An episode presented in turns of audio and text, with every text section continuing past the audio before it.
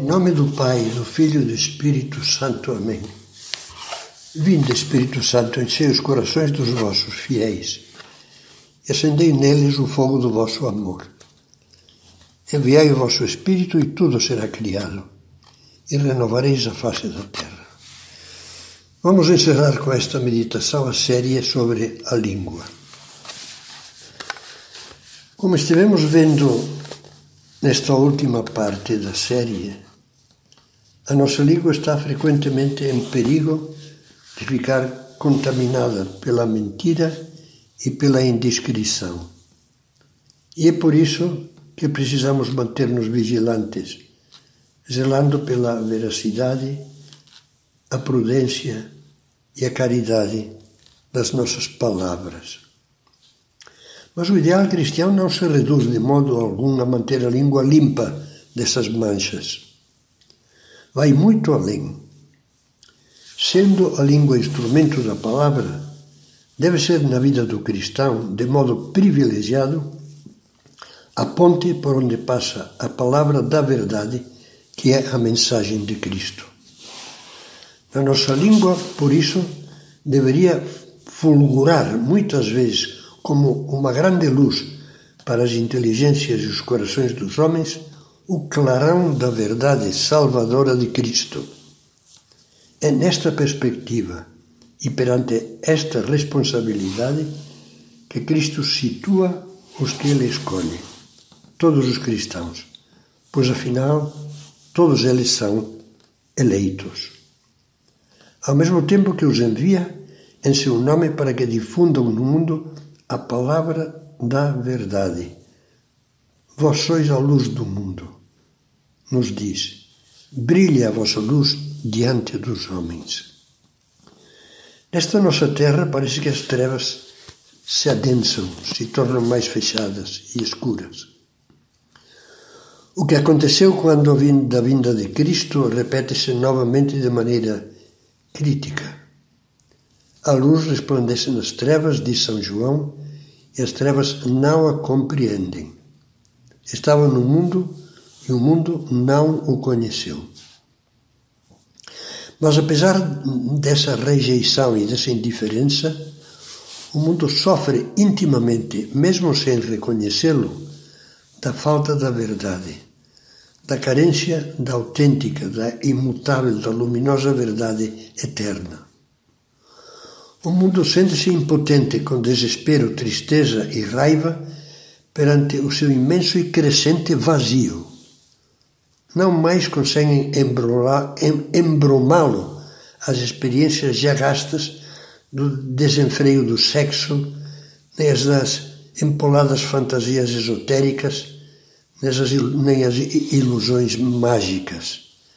A falência cada vez maior de horizontes profundos e de esperanças seguras, faz com que se tenha podido aplicar aos nossos dias essa triste alcunha.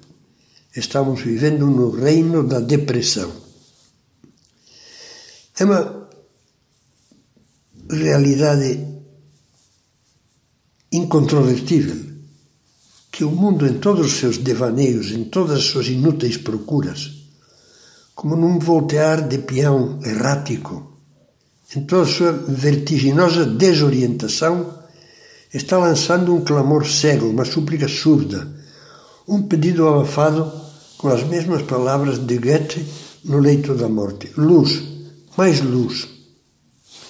E a dos cristãos, dos que, segundo escrevia São Paulo, vivem da fé que opera pelo amor, que o mundo tem maior e mais urgente necessidade, pois só por meio daqueles em quem Cristo vive é que poderá ver, como um cego que acorda, e será a claridade porque anseia, a luz verdadeira que, vindo ao mundo, ilumina todo homem, como diz São João. Um antigo escritor, meditando sobre um salmo que compara Cristo ao sol, a cuja luz e calor nada se esconde, diz que os discípulos de Jesus, iluminados por ele, verdadeira e eterna luz, tornam-se também eles luz nas trevas. Sendo ele o sol, diz São Cromácio, o sol da justiça, não sem razão dá aos seus discípulos o nome de luz do mundo, porque por meio deles, como raios resplandecentes, espalha-se pelo mundo inteiro a luz do seu conhecimento, do conhecimento de Cristo. E assim, continua, desaparecem dos corações humanos as trevas do erro diante da luz da verdade. Este belo comentário leva-nos a pensar pela última vez na frase de Cristo que tem sido, nesta série, um contraponto constante. A língua fala daquilo de que o coração está cheio. Sim, o sol brilha e ilumina porque está incandescente, arde. Da mesma forma, o cristão poderá transmitir através da palavra e da vida, sinceramente, a verdade de Deus se estiver pessoalmente iluminado e aceso pela fé nessa mesma verdade, pela fé e o amor. Só então é que as suas palavras e o seu exemplo serão tochas na escuridão, pontos de luz que manterão no mundo, como gostava de dizer São José Maria, a sinalização divina. Conhecer e amar a verdade, viver a verdade, fazer da língua o facho portador da verdade. Esta é a missão e a responsabilidade de todos os cristãos que têm fé e que têm amor.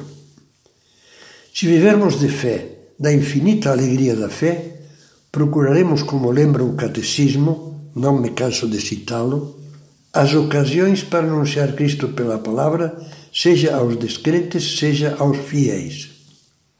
Mas sem perder jamais de vista que toda e qualquer palavra cristã, palavra oportuna de instrução ou de esclarecimento, palavra de conselho, resposta afetuosa a dúvidas e perplexidades, confidência sobre as próprias convicções, toda palavra sim ficará sendo apenas uma miragem se não brotar do fundo da vida vivida, da fé feita carne da própria carne.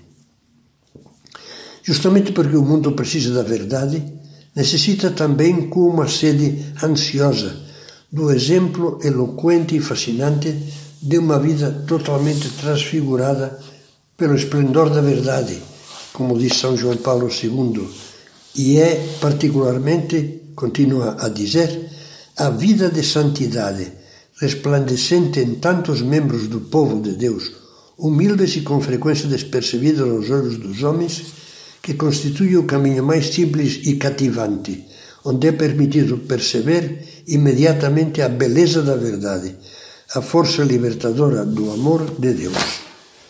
Tudo isso está dito numa maravilhosa encíclica que se chama O Esplendor da Verdade.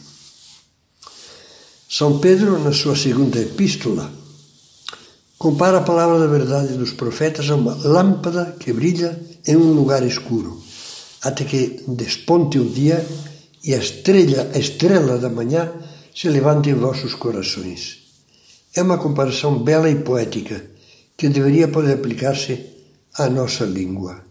Se as palavras nos nascessem do coração, cheias de fé, chegariam aos outros fulgurantes de esperança e seriam como a estrela da manhã, que nas mais densas trevas do mundo anuncia o alvorecer de um novo dia, do dia da descoberta, descoberta maravilhada e do encontro inefável com Cristo. Esta radiante perspectiva era a que são José Maria Escrivá apresentava como um ideal de vida a inúmeros cristãos, homens e mulheres, apaixonados pela verdade, apaixonados por Deus, apaixonados por Cristo. E a expressava com umas palavras que ficam agora como fecho de toda esta série.